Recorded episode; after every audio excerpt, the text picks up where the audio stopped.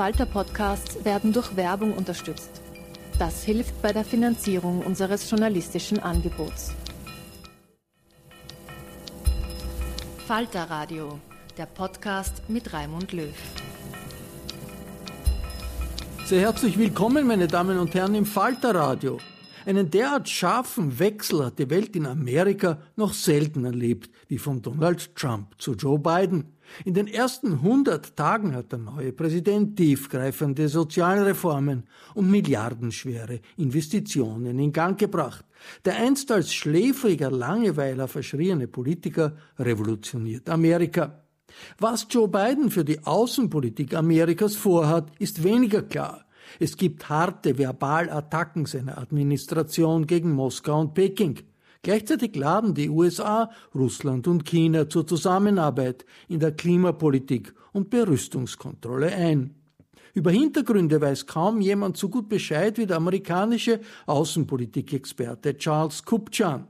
Kupchan war unter Barack Obama im Nationalen Sicherheitsrat für Europa zuständig. Er hat zahlreiche Bücher geschrieben und lehrt an der angesehenen Georgetown University in Washington, D.C. Im Bruno Kreisky Forum hat Eva Nowotny Charles Kupchan mit mir gemeinsam nach seiner Einschätzung der Bidenschen Außenpolitik gefragt. Das Gespräch haben wir auf Englisch geführt. Let me begin by suggesting that we are at the beginning of a third era in American foreign policy, American engagement with the rest of the world. The first era ran from uh, the beginning uh, of America's life as a federation in 1789 until Pearl Harbor in 1941. And broadly speaking, I think this was the era of isolationism in which the United States steered clear of the rest of the world, defined American exceptionalism as an experiment in political and economic liberty that required staying away from the outside world because it would compromise American liberty. It would compromise American prosperity. And so the US focused on westward expansion, on pushing France and Britain and Spain and Russia out of the Western Hemisphere, but really did not go further and defined itself in terms of uh, uh, separation, geopolitical detachment, strategic autonomy, unilateralism, uh, and, and isolationism. The second era began, as I said, uh, with the bombing of Pearl Harbor, in which the United States swung to the opposite extreme and uh, American exceptionalism was not about protecting the experiment from within, but exporting that experiment, taking manifest destiny abroad. And really beginning with World War II, the United States has had hundreds of bases around the world. It has had troops in all quarters of the globe. It has used trade as a way of expanding its reach to partners in Asia, in Europe, and elsewhere. I think in many respects, that second era, the era of what I would call liberal internationalism, came to an end with Trump's election. In his inaugural address, Trump said, from this day forward, it's America first, only America first. And he was reaching back to the America First Committee that opened in 1940 to convince President Roosevelt not to attach the United States to the wars that were uh, taking place in Europe and Asia. It was a, it was a committee for isolationism, if you will. And Trump, in many respects, was not so much a bolt from the blue, something that came out of nowhere. He was reaching back to an earlier tradition in American statecraft, the earliest tradition, if you will, the isolationism, the unilateralism, the protectionism, the nativism. These were all characteristics of American engagement in the world from 1789 to 1941. And Trump was, in many respects, reacting to his assessment, and I think it was a correct assessment, that for many Americans, there was too much world and not enough America, too many wars, too much free trade, too many alliances, too many immigrants, And Trump basically said, "Hey, hold on. Let let's let's let's let's pull back. Let's focus on our problems. Let's build schools in Arkansas, not in Afghanistan." And I think one of the reasons that Trump was elected, one of the reasons that Trump was almost reelected, 74 million votes, was that he was uh, correctly assessing this view among Americans that it was time to focus more on the home front. Now, that having been said, I think Trump dramatically overcorrected. Rather than easing off, rather than trying to rebuild a more modest brand of internationalism that was in keeping with public sentiment, Trump took a wrecking ball to the world that America made. He alienated allies. He tried to build a wall on the border with Mexico. He picked trade fights with everybody. And in many respects, this hurt him. Many Americans said he doesn't know what he's doing. And it did lead uh, uh, to, to uh, a swing in the political pendulum back to the center and back to the Democrats. Hence, we see Joe Biden's victory in the November election. Now, where is Biden? I think in many respects, Biden's key task is to correct for Trump's overcorrection. There's no going back to the liberal internationalism of the late 19th and uh, excuse me, the late 20th and early 21st century. There is, I think, a sense that the United States does need to focus more on the home front. So, in many respects, I think Trump's, uh, excuse me, Biden's key challenge here is to find that middle ground, to find a way of stepping back and rebuilding the United States at the same time that it focuses on key challenges abroad. So let me end with just a few key uh, reflections on how I think Biden's foreign policy is likely to unfold. In two key respects, I think Biden will break fundamentally and has already broken fundamentally with Trump. One is bringing America back to teamwork, to international cooperation, whether it is through NATO, allies, in Asia, the Paris Climate Agreement, the World Health Organization, the Iran nuclear deal, the United States is indeed back as a builder of joint action, as a multilateralist country. And secondly, Biden is rebuilding America's commitment to democracy, to the rule of law, to political civility, to pluralism, to tolerance, I have to say, as an American who lived in Washington for the last four years, my country was unrecognizable. Trump was taking it in directions that were shocking. And Biden, when he said as a candidate, this is an election for the soul of America, he meant it. And he is trying to restore the soul of America by standing by the rule of law, by standing by social and racial justice. So on the, in those two key areas, multilateralism and the reaffirmation of America's commitment to Republican values, I think uh, Biden is is making critical corrections to Trump's mistakes. The three issues where I think we should keep an eye on and where may, perhaps we can uh, engage in our conversation would be the following. Biden will be a domestic president. It won't be America first, but he has to put Americans first because one of the takeaways from the Trump era is that many Americans are unhappy. They are having a hard time making ends meet, putting food on the table, taking care of their families. And that's why Biden has said we will have a foreign policy for the middle class. We will focus on pandemic recovery on infrastructure, on healthcare, on childcare, on new jobs, on green technology. These are critical uh, efforts to repair the American experiment and to rebuild the foundations for American engagement abroad.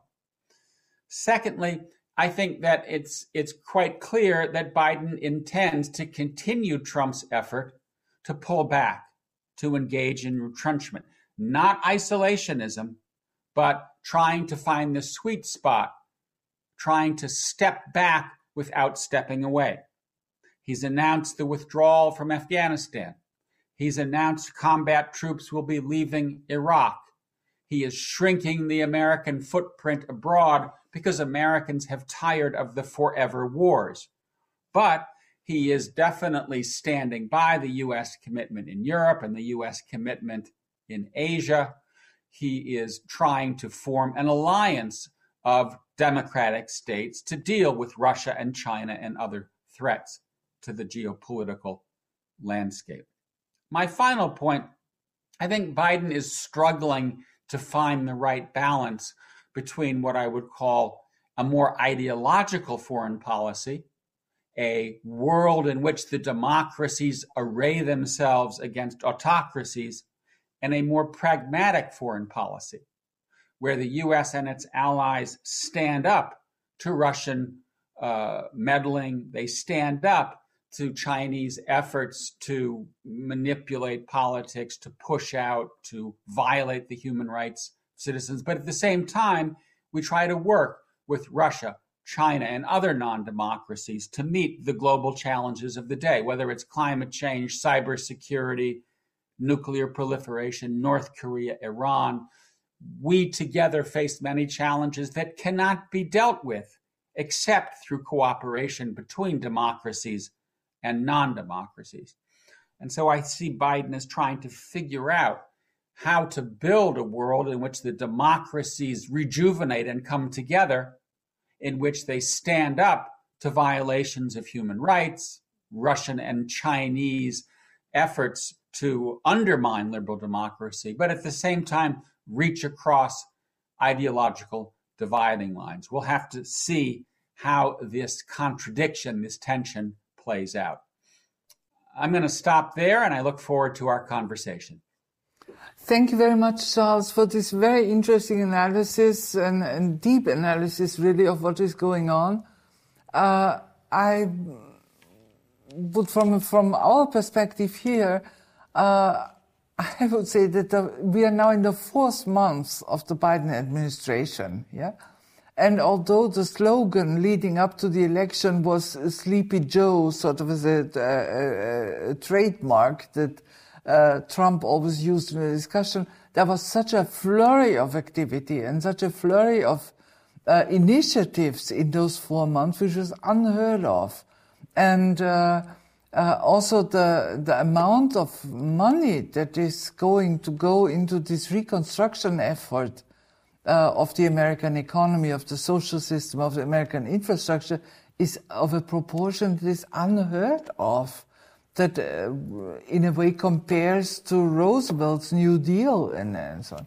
So I, I understand your argument that uh, to a large extent this administration will be inward looking and uh, will take the responsibilities that are there very seriously, especially also in the social issue, in, in, the, in, the, in the infrastructure issues. On the other side, and here I come to the, to the European perspective, if this is true, no American government can stay away from foreign policy. Yeah? Uh, I mean, it's the sheer weight of the United States necessitates that America is involved also with the world. Uh, this is like a, a, giant. If a giant is sitting in a, quietly in a room, he is nevertheless a giant. Yeah, and uh, it it will not be possible to stay out, but it will be more important, perhaps, to go and look for for cooperation and for working closely with allies and. Uh, uh doing things also perhaps with a burden sharing and uh, with uh, uh, with different role models and, and, and role distribution and so forth. So I think that in, especially in this regard, uh, the importance of the transatlantic relationship is going to grow in the in the foreseeable future, especially also in those issues that you, you have mentioned when we talk about uh, strengthening democracy in light of authoritarian attacks here and there, uh, dealing with, with Russia, dealing with China, an extremely important issue, and, uh, and also looking at uh, the inheritance of, of the problems in the Middle East. No, I, I, I agree with you in that there there isn't a an either or.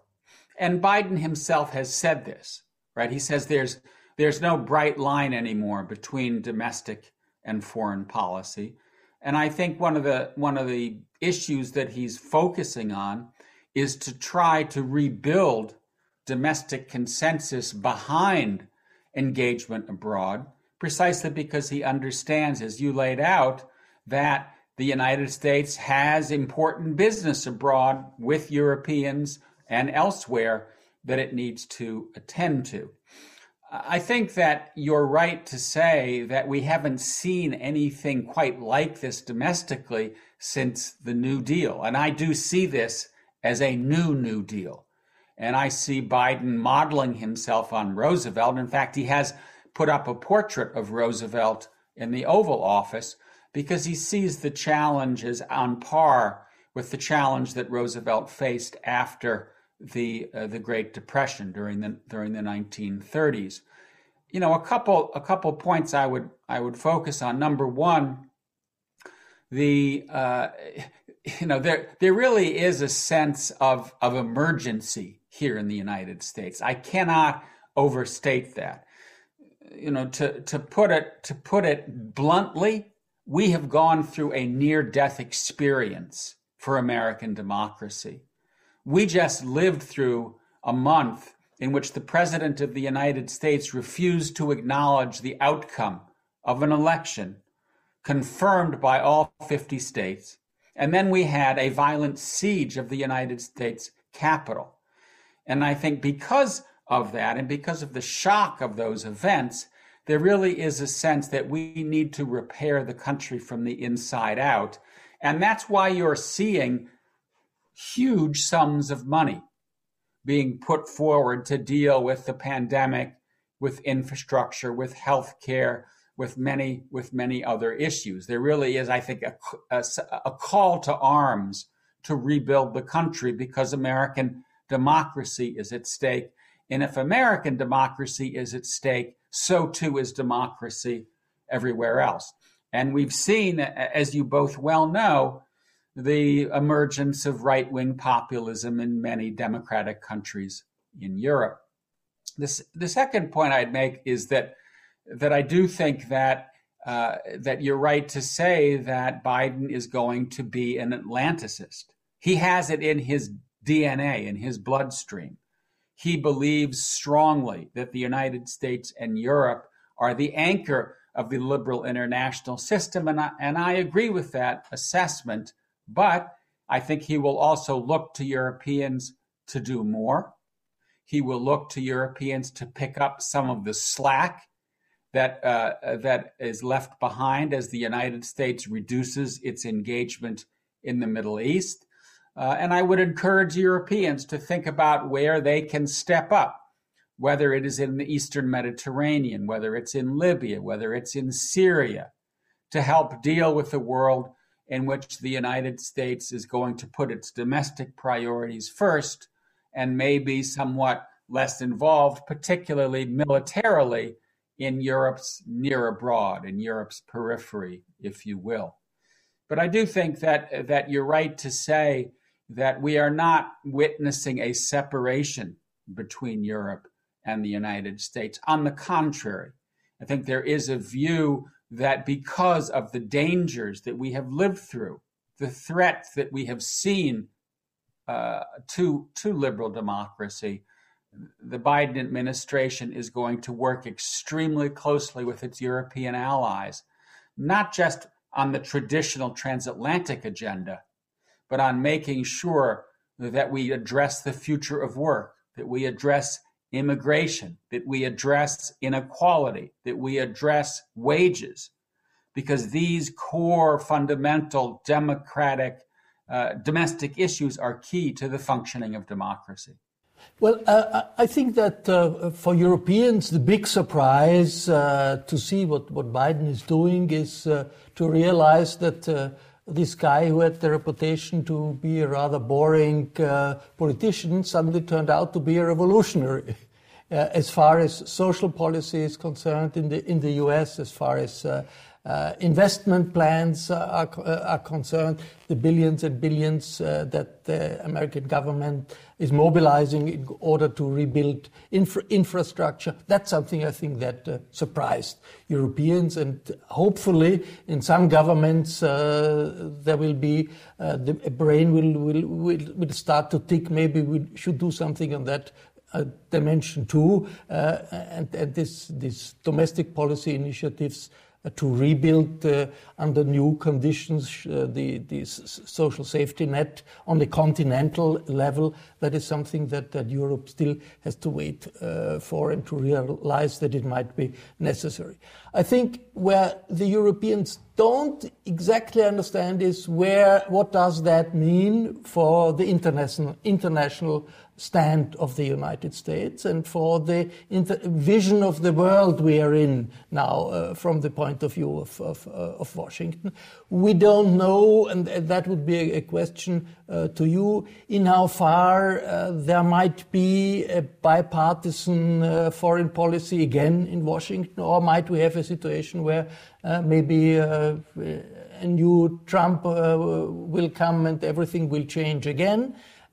Is this uh, situation where the US uh, does not act as a uh, only superpower anymore, because that had been up to, to, to, to Trump, sort of. Uh, the situation was the US are the only really acting superpower and acted uh, on the uh, self confidence of being the only guy who counts uh, and that is changing, of course, independently of, of, of what uh, uh, the American for, foreign policy uh, might have uh, as far as priorities are concerned, because, uh, as you mentioned, the international influence of the US is retreating. It's less than it was 10, 15 years ago, because other powers China, uh, but not only China, are acting more strongly on, on, on the level of, of, world politics, have a bigger role to play. And it's always difficult for a superpower to realize it's not the only superpower anymore. There is a world where other uh, powers claim with good reasons that they are superpowers too, and they should be taken into uh, consideration. And, and, and, here, I think some of the signs from, from Washington are not clear. Uh, the hardline uh, uh words towards Putin Putin uh, killer, where, the president said yes when he was asked on television, which is not something that, that normally would happen on, uh, uh, between presidents. Also, the way China is considered not only as a competitor, but as an adversary, as, as an enemy, uh, more or less. The, these are elements that I would say um, don't make it clear in which direction American foreign policy is really going. Well, you raise you raise two critical issues, Raimund. One is where are we on the question of bipartisanship, and is there a prospect for the rebuilding, the reconstitution of a bipartisan center that would look more like the U.S. during the Cold War or the U.S. before the George W. Bush and the Trump era, the Obama era? And the answer is, at least for now, the prospects are not good. Right? The Republican Party and the Democratic Party are far apart. Trump continues to exercise enormous influence over the Republican Party. And one of the key issues that we all need to keep our eye on is how will Biden navigate a country and a Congress that remain deeply divided. Will he get rid of the filibuster? The filibuster is a, a, procedure in the Senate that requires 60 votes, not just 50 votes or 51 votes to, to pass legislation. Uh, this is a huge issue that is that is under discussion now, uh, and it, you know it, he may he may have to address this issue because it's going to be very hard to get Republican support for much of what he wants to do. This is particularly uh, uh, an issue in a, in a timely sense, in that the midterms are only about a year a year and a half away, and Biden clearly wants to make progress on the domestic economy, not just the pandemic, but on infrastructure, on on jobs, on getting wages up, because it's important to making sure that he retains control of the House and the Senate after the midterms. The other issue that you raised is something that weighs heavily on on my mind. Um, I, I I do worry that the Biden administration has come out a bit too hard on the whole question of a world that's organized along ideological lines. Um, Biden has talked about wanting to organize an alliance of democracies to stand up to non democracies. He talks about the 21st century being defined by a battle between the utility of democracy and autocracy. I think this is a troubling way to go in a world in which China is about to have the world's largest economy, in which China is building Belt and Road, in which China is the leading investor in Africa. The world, the world is changing. The world is definitely changing.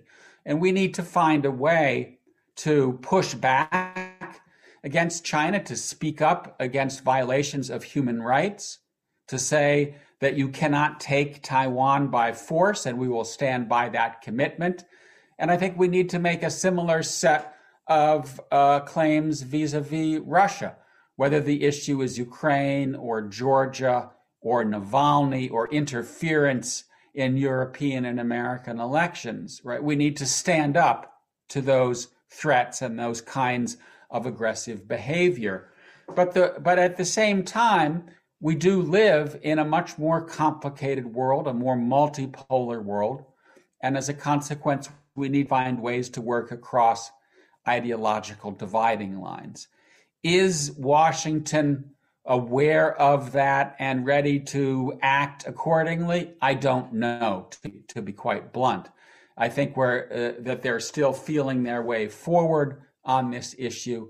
Um, I'm guessing that in some ways, what we're going to see here is tension between an ideological orientation, which is about a world that is predicated upon democratic alliances and the liberal international system, and the reality of needing the help of non democratic powers to deal with many issues, including climate change, including North Korea, including stability in the broader Middle East.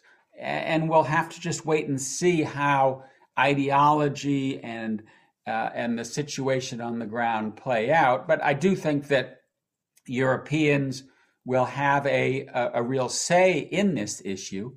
And especially when Biden tries to build a united front of European and Asian democracies to stand up to China, I think he will realize that they, in some respects, that will be an easy task. In other respects, it will be a very difficult task. Uh, and in that respect, it may require compromise and a and a foreign policy that is less ideological and more pragmatic. Uh, Charles, um, uh, speaking very personally here, I was a little bit surprised when Biden came out so strongly with this alliance of democracies idea. Because alliance of democracies was already established by the Secretary General of the United States, of the United Nations, and uh, apart from a number of international conferences, uh, there were no real results, uh, that uh, no tangible results that came out of this alliance of democracies. On the other side, that does not take away from the importance of the issue, and it is of course an issue that is very close to home uh, in Europe as well. Yeah, I mean we have uh, European countries, we have European Union members who are not only flirting with the idea of uh, illiberal democracy and authoritarian uh, rule, uh, but are actually on the on the uh, doing it. And uh, we have we see the problems in Hungary, we see it in Turkey, we see it in Poland. I mean, the, the, the, this whole question is very close to home already in Europe. And uh, so I'm convinced that uh, if there is uh, reaching out from the American administration in this context, they will find a very positive and a very open response uh, in, in, in Europe because we are very conscious of this threat. On the other side, as far as um, the relations to China are concerned, uh, the signals are a little bit mixed. A few days ago, uh, we have been informed that there will be a bilateral American-Chinese working group on climate issues, yeah, which is an excellent sign, and and I think uh, I mean it would really be progress that uh, these uh, two major uh, countries of major importance when it comes to climate issues are finding a way to cooperate with each other. Yeah, uh, we have we have now just hosted in Vienna the talks on a possible revival of the Iran treaty. Yeah. Uh, where Austria as a country was not directly involved, but at least we were hosting the, the, the meetings here, and that also is is is uh, is some uh, very positive signs in a way. And uh, we have also seen uh, statements uh, about the revival of uh, some of the disarmament agreements with Russia, which would also be a process, uh, in my opinion, a step in, very, in a very positive direction. Well, you know, just listening to our conversation, I have a feeling that the three of us have a similar view on this issue in the sense that we understand the challenges that democracies face. Many of them are internal, they are not external.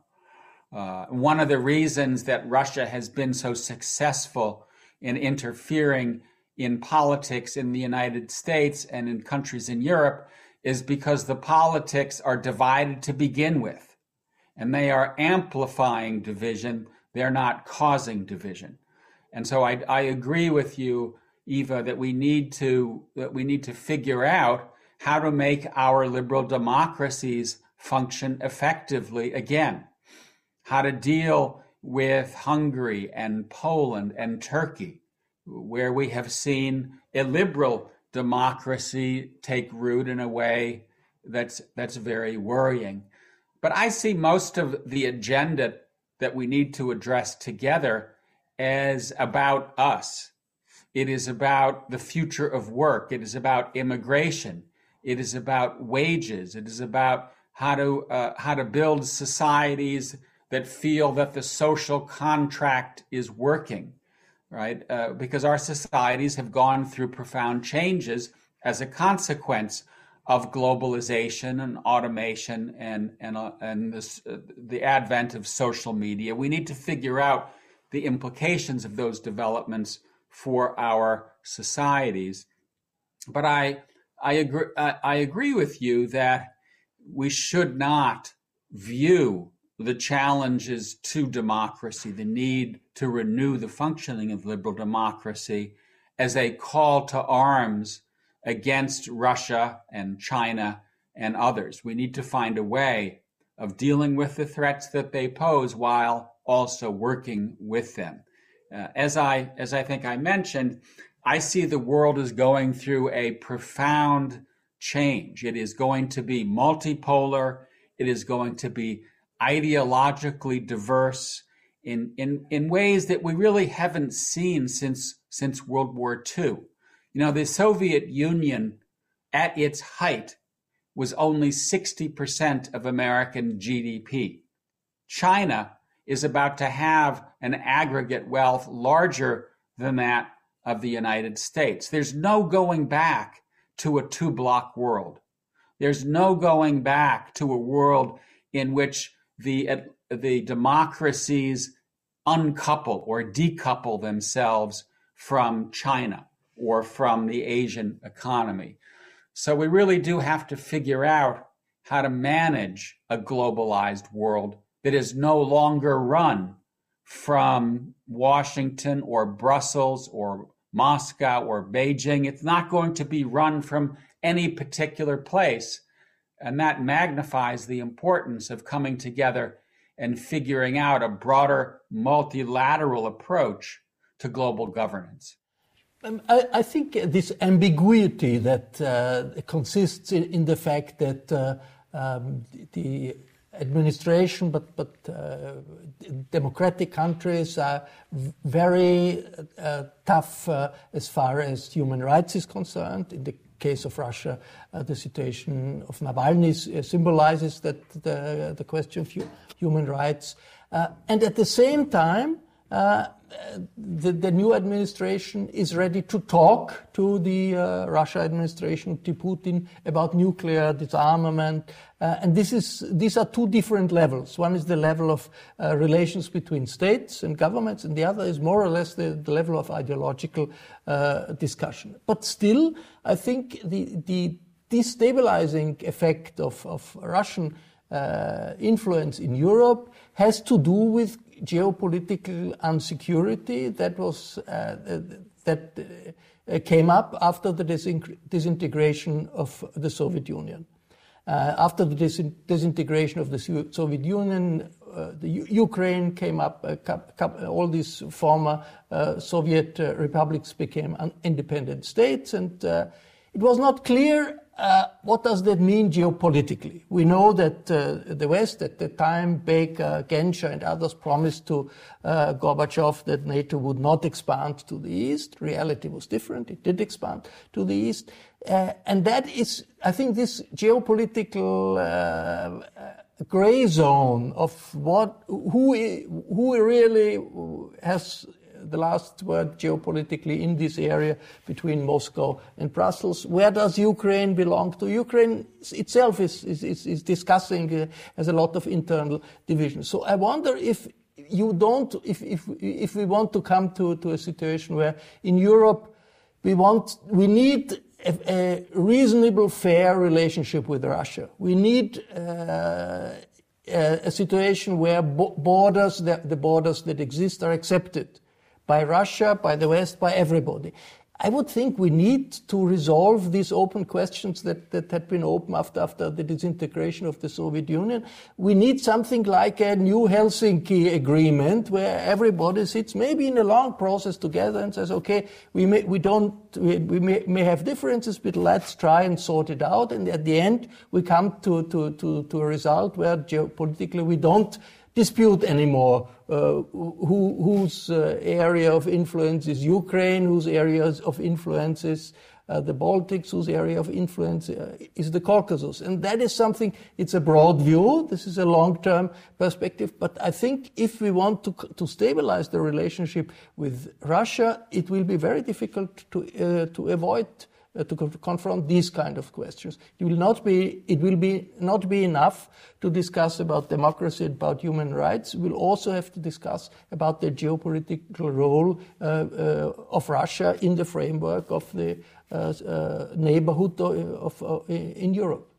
I, I, basically agree with your assessment. Um, I, I'm someone who has not been a big fan of the enlargement of NATO. Going back to the to the 1990s when the process began.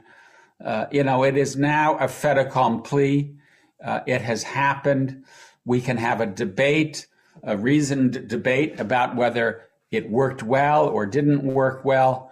But it has led to a situation in which the Russians feel aggrieved and in which they feel that NATO has encroached into their traditional sphere of influence. Now, wh- what do we do about that now?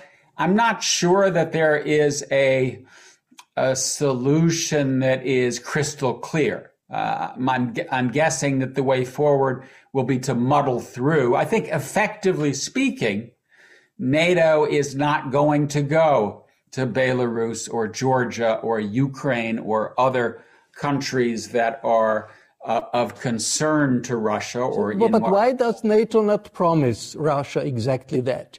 In, maybe in the framework of a, situation similar to the situation of Austria at 55 neutrality. Yeah?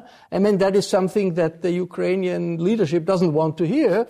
But uh, the, the, if, if the West would, would tell the Russians, okay, if we have a system where we can guarantee the borders, uh, we accept neutrality in this uh, territory of the former uh, Soviet Union, that may, I think, change a lot also in, inside the Kremlin. You know, I, I, I would, I would ask you whether you think you can get a consensus for that kind of clarity within NATO. My guess is that in in the alliance, the you know the the perm the perm reps would look at their feet and say, well, you know, that's sort of effectively what our policy is, but we don't want to come out and say that because it's difficult to, to do so for, for political reasons. But effectively, Raimund, I think that's, I think that's where we are. I think it's very unlikely that you will see NATO go further. But in broad, in broad brushstrokes, I agree with you that there should be a conversation about a broader European security architecture in which Russia is a, uh, a participant rather than a, a, a, kind of target, which is which is what's ended up with with NATO. Uh, one other point I want to make here because I think it's it's important that that we raise it. I think that we in Europe and the United States have made a mistake by pushing Russia toward China. Uh, you know, the, the relationship between Russia and China has historically been difficult, more conflictual than cooperative. But today we see a marriage of convenience between Russia and China because they collectively believe that they need to stand up to the West's encroaching ambition. I would like to see the US and its European partners engage in a conversation about how to lure Russia to the West, in part as a way of distancing Moscow from Beijing. Because, I mean, the last few minutes we've been talking primarily about Russia, but the big elephant in the room is China. It's China that's changing the world. It's China that has the resources to reach out to Latin America, to Africa, to Europe. And so, in that respect, I think we need a more sophisticated, a more nuanced strategy with the Russians to the rise of China on the global stage. I, I fully agree with that. And I think uh, what we have to be aware of that uh, speaking again from a European experience, a European perspective, the relationship to Russia has been uh, mishandled, yeah, uh, basically since 1989 onwards. And it will take a lot of effort and a lot of very uh, confidence building steps to put that into a balance again. Uh, we have uh, Russia has been humiliated, Russia has been pushed away, Russia has been uh, badly treated, and, and, and so forth. And they feel that. It's a very proud nation with a long history and a long, uh, also political, uh, diplomatic tradition, and they take that very seriously. And I think part of, part of this um, messy situation that we're in at the moment uh, goes back to sort of psychological issues, yeah, of being badly treated, being humiliated, and so forth, and uh, goes in a way uh, beyond realpolitik. But that brings me to another issue that I wanted to raise, and uh, we have always, we have focused now very strongly on uh, President Biden and, and so on, but there is a whole administration around. And uh, I think what is very encouraging is uh, the the manpower that uh, President Biden has been brought back into the administration. Uh, people with a lot of experience, people with know-how, uh, and who know how to handle these affairs, who know the history of conflicts and so on, who now are back in a position of, of, of influence. And I think that is in itself a very encouraging sign, as well as the sheer fact that uh, the most of these nominations have gone very smoothly in Congress. Yeah, there has been no, not that I'm, no that I'm aware of, uh, sort of rejection of of, of uh, uh, appointees of, of, of the president. Uh, I mean, we see uh, Mr. Blinken in foreign affairs, uh, experienced, long European relationship, very well connected here, and so on. Uh, we see other people, uh, Jake Sullivan, uh, who was directly involved in the Iran negotiations, now back in the National Security Council. Things are, are very encouraging in that respect. Uh, and I think uh, what we will see in the near future is exactly that kind of, as we have seen with the China uh, working group on on, on uh, climate uh, issues, that you have small steps but significant steps that are going to rebuild confidence. I, I would agree with that assessment. I mean, the people who are populating the Biden administration are, for the most part, seasoned professionals. They are internationalists, they are multilateralists, they understand that there are new issues that need to be addressed, whether it's digital governance or the uh, uh, you know climate issues, the domestic agenda as a key stepping stone to a more internationalist foreign policy. Uh, so, yes, there's no question that we've gone from an administration in which there were few experts and no policy process to speak of to an administration staffed by seasoned professionals and the restoration uh, of a of a serious foreign policy process. But I, I do, you know, I don't want to underestimate the challenges. I don't want to underestimate the degree to which the United States remains a troubled place, right? It was a very close election. Political passions continue to run high. Getting bipartisan support for important legislation will be difficult. Democrats and Republicans generally don't talk to each other. Uh, so, uh, so yes, we have seen an a, a very positive, welcome change politically, but we're not out of the woods yet. There is a lot of hard work to do. And I do think, as we've been discussing over the course of today, that there's that there are tough questions ahead about ideology versus pragmatism, about the degree to which the United States can rebuild democratic solidarity, but at the same time reach across ideological dividing lines to work with Russia and, and China as needed. But I, I do think that when it comes to Europe, we're back in a situation in which we are in the same boat, rowing in the same direction. And to me, that is extremely welcome news because uh, you know my view of history is that Europe and the United States, Europe and North America have together helped the world move in a more prosperous, more stable, more free, more liberal direction over the course of the last hundred years or so. And I'm hoping that the rebirth of that relationship, along with the help of Japan and South Korea and Taiwan and other Asian democracies will continue that process. But as I've said, this cannot be at the exclusion of Russia and China and other countries that may not yet be democracies. We have to figure out a way to deal with a multipolar world at a time when the demands of global governance are unprecedented. I would uh, very much like to, to raise one, one more point the Iran negotiations uh, that are taking place in Vienna now, uh, with uh, the administration uh, has signaled that uh, they want to come back to the uh, Iran nuclear deal, but the way how that would operate seems to be very unclear.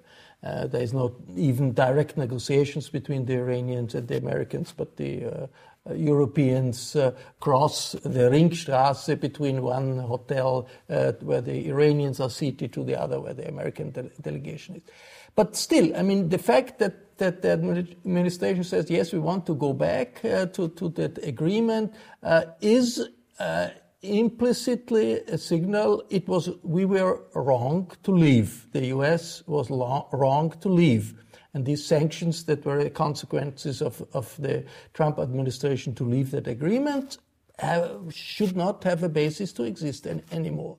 In, I understand it's a very complicated situation. You have the Israelis trying to do everything to prevent um, an agreement uh, to happen.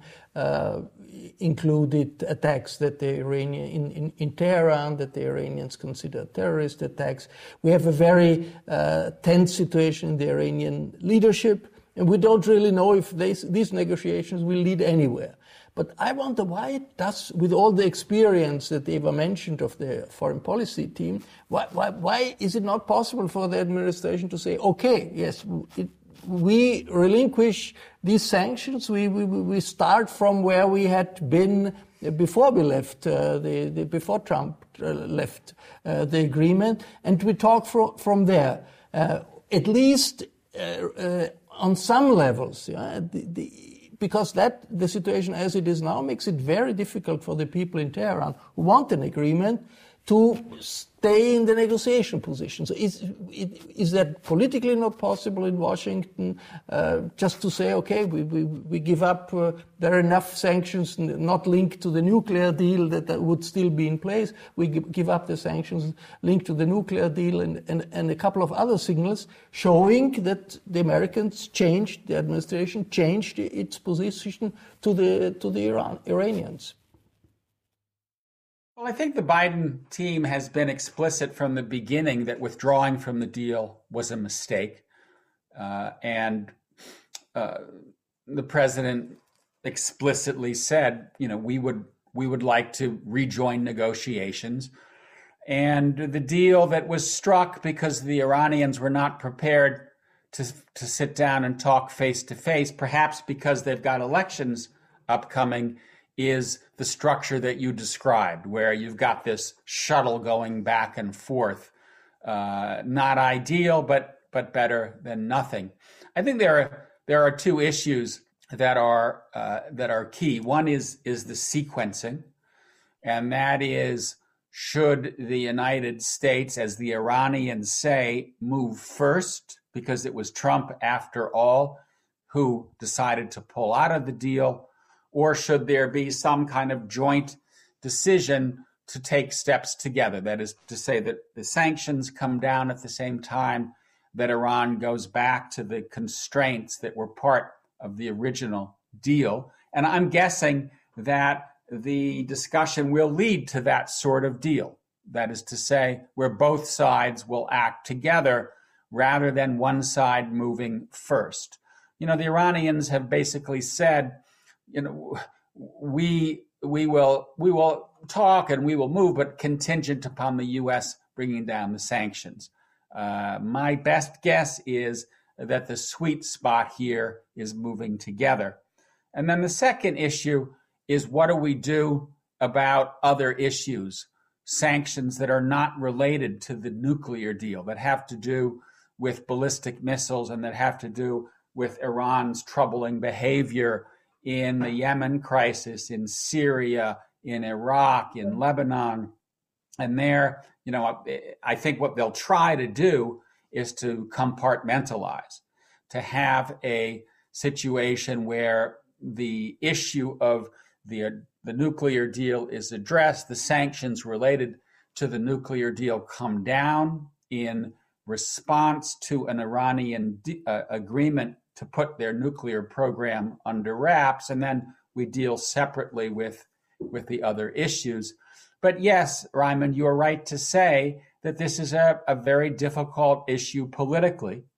and that even though this is not a deal that has to be ratified by the Senate, I think the president is is looking carefully at what kind of ultimate agreement with the Iranians can uh, uh, can enjoy domestic political support. Uh, we're at least at least we're in the game. At least the conversation is taking place. The the other issue that we that we have to watch, and here we haven't seen any movement yet, is North Korea, where obviously we have a country that already has a nuclear weapons capability, and Biden has to figure out how to deal with that uh, with that challenge. Sie hörten den amerikanischen Außenpolitikexperten Charles Kupchan in einem von Eva Nowotny geführten Gespräch im Bruno Kreisky Forum, bei dem ich auch dabei sein durfte. Beim Kreisky Forum bedanke ich mich für die Zusammenarbeit. Ich verabschiede mich von allen, die uns auf UKW hören, im Freirad Tirol und auf Radio Agora in Kärnten. Analysen zur internationalen Politik gibt es regelmäßig im Falter. Ein Abonnement des Falter können Sie im Internet bestellen über die Adresse abo.falter.at. Ursula Winterauer hat die Signation gestaltet, Anna Goldenberg betreut die Audiotechnik im Falter. Ich verabschiede mich bis zur nächsten Folge.